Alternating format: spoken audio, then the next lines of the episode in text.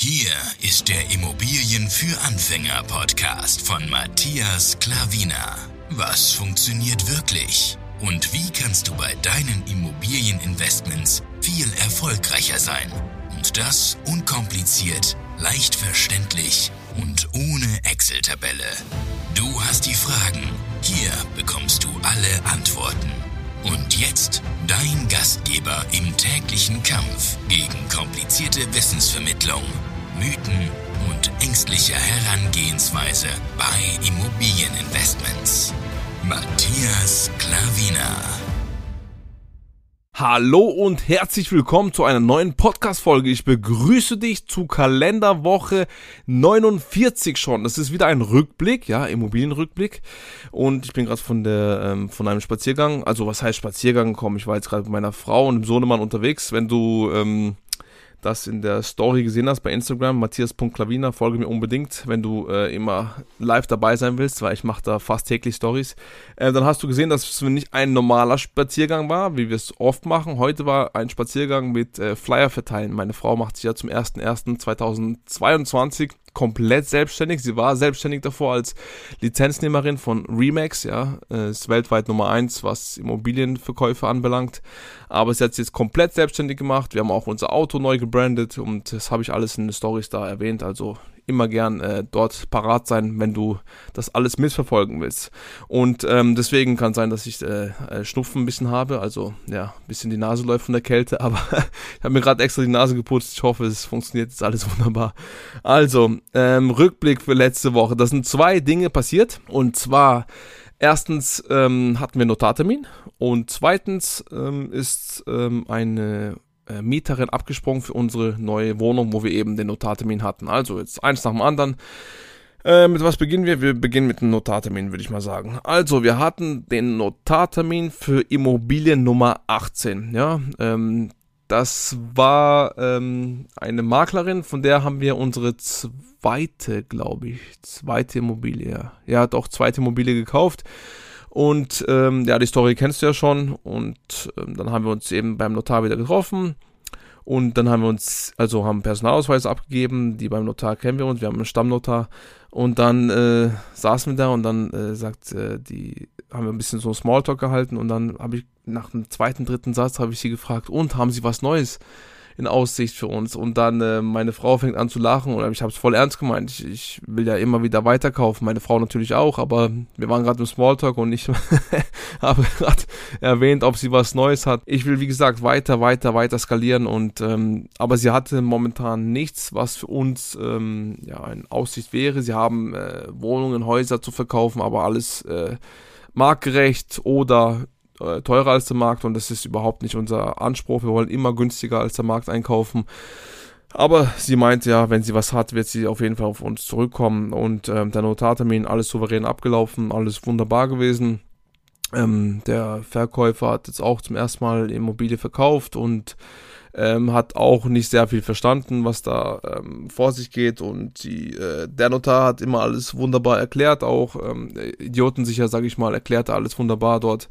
Und ähm, ja, es war ein ganz normaler Standard-Notartermin. Äh, also wenn du jetzt, wahrscheinlich warst du noch nicht beim Notar, weil ich weiß ja von den einen oder anderen, die schreiben mich ja bei Instagram an ähm, und äh, sagen mir also, wieso bei denen der Stand ist. Und die meisten haben noch, noch keine Immobilie gekauft. Du gibst halt am Anfang die Personalausweise ab und ähm, die Grundschuld wird meistens von der Bank schon geschickt. Wenn nicht, bringst du sie mit, wird ja auch nach Hause geschickt. Wenn es die Bank nicht macht, dann sagst du es dem Banker, dann wird es äh, auch so getan. Dann haben sie sich auch schon vor Ort. Dann, wie gesagt, gibst du den äh, Personalausweis ab, dann wartest du, bis du dran bist.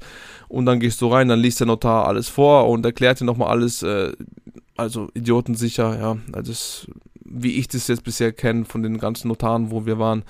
Und ähm, dann ist die Sache auch erledigt. Dann gibt es am Schluss die Unterschrift und das war es. Also ähm, so eine Dauer von ja, 30 bis 40 Minuten, maximal 50. Also zwischen 30 und 50 Minuten geht ein Notartermin, je nachdem, was du kaufst. Und ja, dann hat sich die Sache erledigt. Ich habe ja am Schluss auf jeden Fall noch gesagt, dass äh, sie soll sich auf jeden Fall gerne melden. Wir waren wieder froh, sie getroffen zu haben. Wir waren wieder froh, dass sie uns wieder so ein tolles Objekt gegeben hat. Das war der Notartermin, also nichts Spektakuläres, aber das ist auf jeden Fall letzte Woche gelaufen. Da wollte ich dich kurz mal mitnehmen. Und auch, wenn du noch nicht beim Notar warst, äh, so läuft es einfach ab, ja. Also nichts anderes wird es sein, damit du schon mal weißt, wie sowas abläuft. Und das zweite, ja, unsere Mieterin ist abgesprungen. Ja, das war für diese Wohnung eben, wo wir einen Notartermin hatten, war das so, dass ähm, die Mieterin mündlich zugesagt hat. Dann tun wir, meine Frau macht das immer, einen Mietvertrag, Haus und Grund auf jeden Fall, so eine Vorlage erstellen, ja, dass man einfach schon mal alles ausfüllt und dann kann man so wie so eine Vorlage dem Mieter beziehungsweise den Mieterin zuschicken, ja, und dann du bezahlst dafür noch nichts, ja. Erst wenn die dann zu dir sagen, ja, ist okay, man kann das äh, so dann unterschreiben, dann tut man das Original, dann zahlt man erst für den Mietvertrag. Meine Frau meinte, es kostet 10 Euro oder sowas. Und ähm, dieser von Haus und Grund ist ähm, vermieterfreundlich, also auf deiner Seite. Deswegen würde ich immer empfehlen, von Haus und Grund zu nehmen. Also das haben wir bis jetzt immer gemacht und es ist wirklich ein hervorragender äh, Mietvertrag, kostet 10 Euro, aber spielt ja keine Rolle, kannst alles ansetzen. Deswegen würde ich dir immer raten, nicht irgendwas 0815 da äh, kostenlos herunterzuladen. Das ist Bullshit. Spare nie an solchen Dingen. Dann ha haben wir das so erstellt, ja, und dann hat sie gesagt, ist okay, dann haben wir das Original zugeschickt und dann kam dann zwei, drei Tage nichts von ihr. Und dann haben wir gesagt, komm, wir melden uns. Aber sie hat gemeint, sie meldet sich dann nach dem Wochenende und ähm, das war Freitag und also würde sie sich am Montag melden und dann habe ich zu meiner Frau gesagt, es war Sonntag, dann habe ich gesagt, komm, frag einfach mal nach, weil irgendwie habe ich ein unwohles Gefühl, ja. Und dann hat sich halt rausgestellt, dass sie doch was anderes gefunden hat und ähm, noch näher zu ihrer Arbeit und die Wohnung hat ihr schon sehr gefallen, aber die Entfernung war einfach zur Arbeit zu weit und dann haben wir gesagt, ja, kein Problem, aber sie müssen halt leider dieses, dieses Geld uns jetzt bezahlen, weil die es okay gegeben haben, weil wir das freigestellt haben und äh, hätte sie davor gesagt, nein, sie möchten nur, sie möchten noch abwarten, dann wäre es ja alles nicht so gekommen und dann hat sie halt diesen Betrag äh, beglichen und dann war die Sache halt erledigt und wir mussten halt jemanden anders suchen. Was haben wir getan? Wir hatten ja schon Interessenten davor, ja, und die die Immobilie war ja möbliert, wurde sie angeboten. Ja, wir haben zuerst mal eine möblierte Immobilie gekauft. Ja, und das würde ich nicht mehr tun. Möbliert ist ähm, ja viel viel schwerer zu vermieten, also langfristig zu vermieten. So kurzfristig, dann kann es klappen. Natürlich kann auch ein Geschäftsmodell sein, dann kannst auch Geld damit verdienen ich höre immer wieder, kannst die doppelte, doppelte Rendite einfahren, weil es halt so teurer auf jeden Fall ist, weil es möbliert ist, das ist alles da, das war bei uns auch, aber ich habe spontan ist mir ein Spruch eingefallen, das wirklich zu uns sehr, sehr gut passt.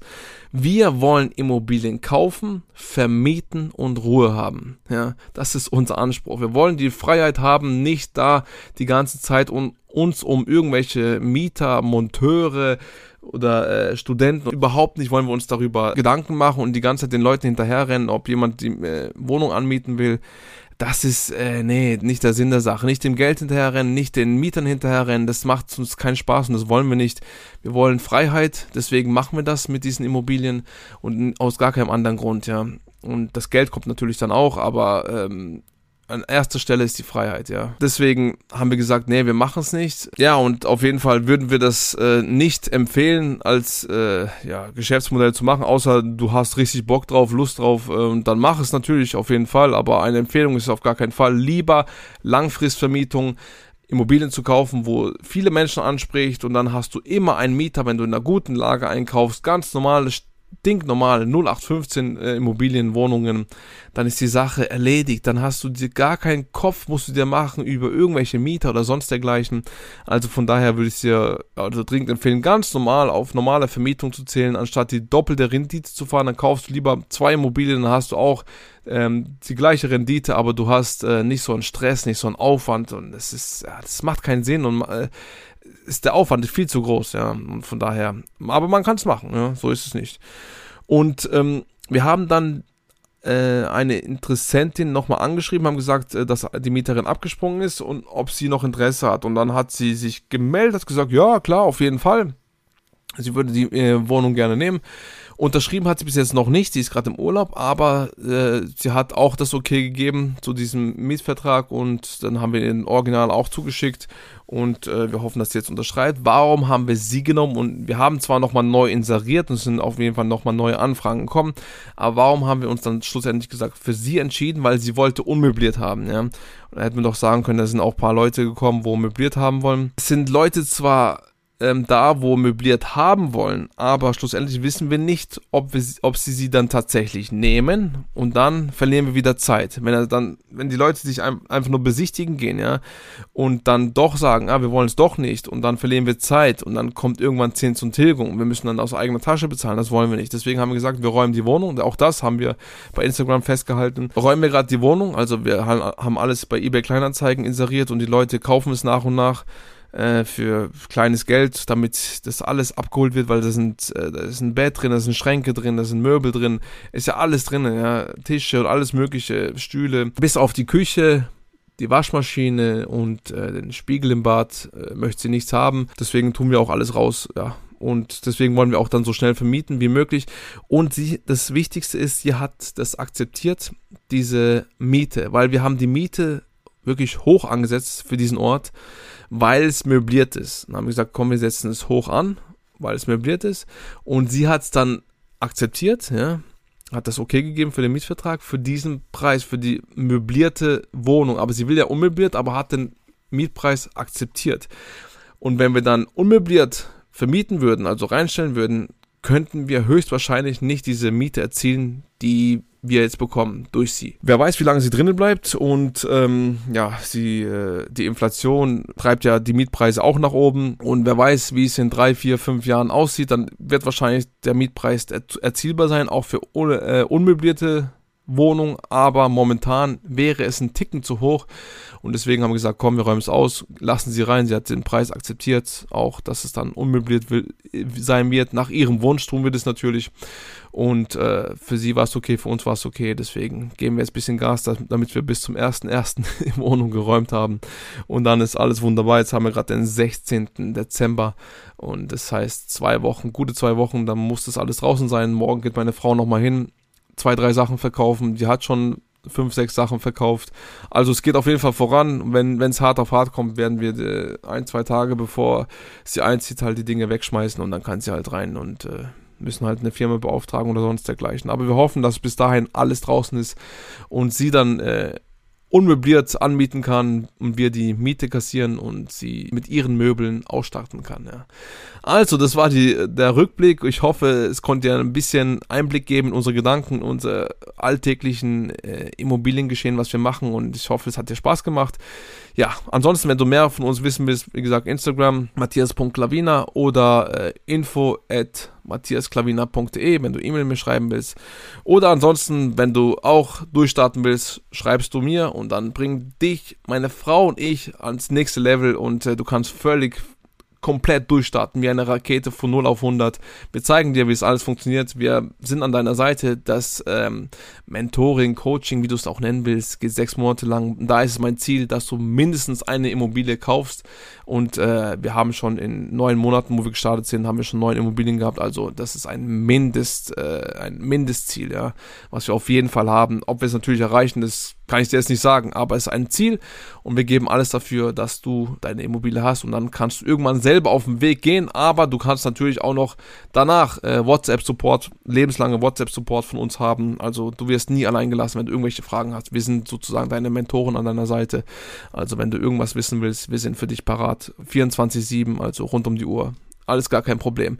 Ich wünsche dir einen wunderschönen Abend und ich hoffe, wir sehen uns bald wieder. Dein Matthias Klavina. Ciao.